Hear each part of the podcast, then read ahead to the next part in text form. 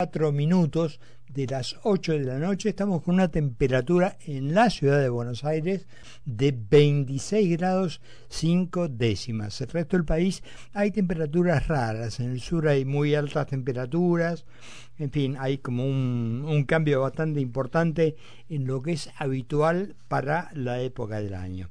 Bueno, el día de ayer no estuvimos, producto de que, bueno, un poco fue decisión mía por estar lejos de la capital y por tener el temor de que no sabíamos cómo terminaba cómo terminaba el tema este de este maravilloso paro que hicieron los señores sindicalistas que después lo vamos a después lo vamos a hablar. Pero bueno un tema de los que realmente creo que nos ha eh, desgarrado a todos los argentinos fue el asesinato de Uma esta, esta chica, hija de dos policías, que vemos de la manera brutal en que es asesinada.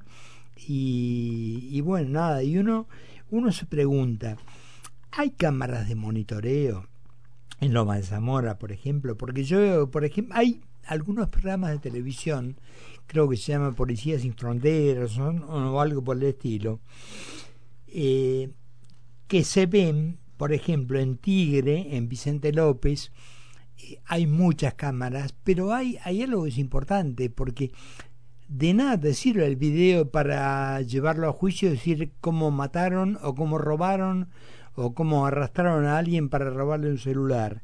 El tema que veo que funciona allí es que están en tiempo real. Entonces cuando ven a alguien raro, alguien que está haciendo algo, que está queriendo robar un auto, que está en una actitud sospechosa, van los patrulleros en tiempo real y evitan el, hecho que pensaban perpetrar.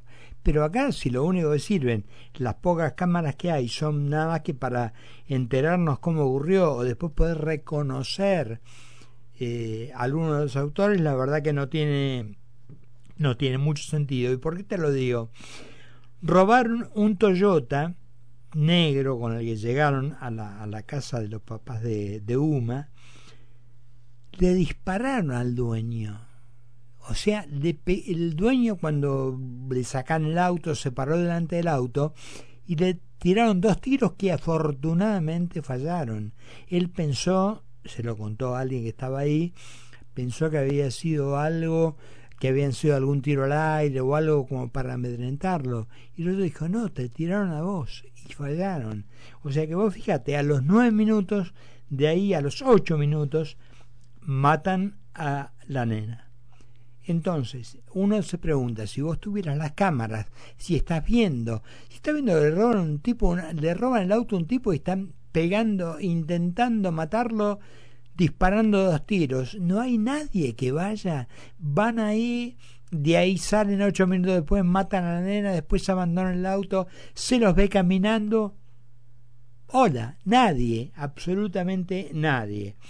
Eh, dicen que no hay patrulleros. Yo vi informes en televisión, vi informes con cientos de patrulleros cero kilómetros guardados, guardados Esto se lo achacaban en aquel momento a Bernie, ¿eh? cuando Bernie era secretario de, de, seguridad. Se vio en televisión, no es que yo investigué y logré una información, no, no, en televisión, fue público, fue en el programa de Jorge Lanata.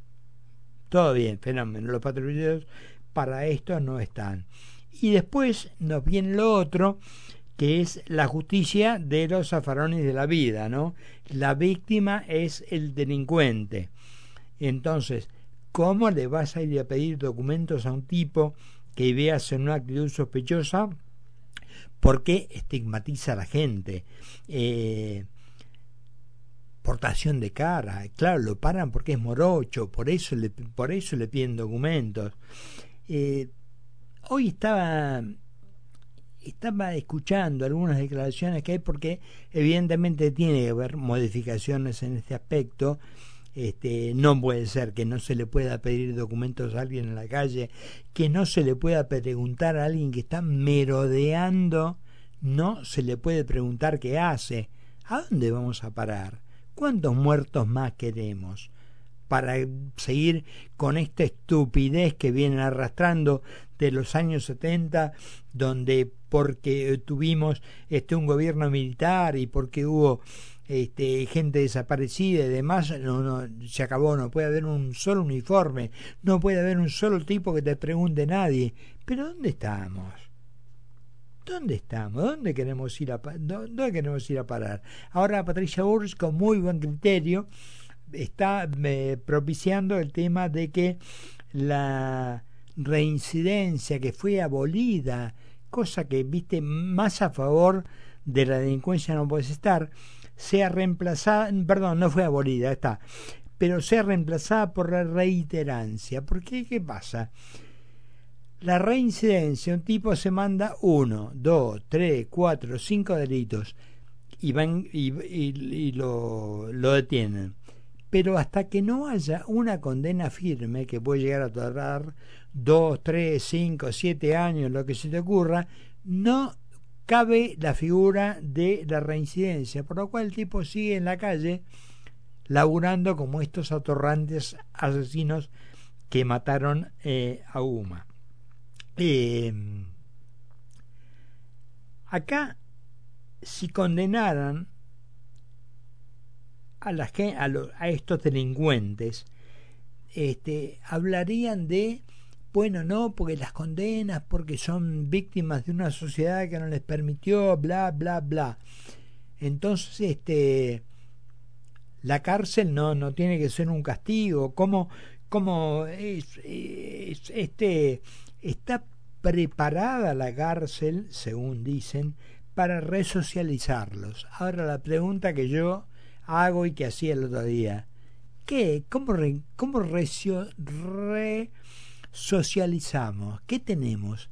¿Tenemos algún gabinete de, de, psicólogos, tenemos alguna escuela de oficios, tenemos un control de los tipos que están presos, hay un seguimiento de cómo evolucionan o no, y en el caso de que no evolucionan en esa, en esa posibilidad de reinsertarse en la sociedad, ¿se los puede ayudar? No, querido, no, no existe todo eso. Nos gusta hablar, nos gusta decir lo que no existe.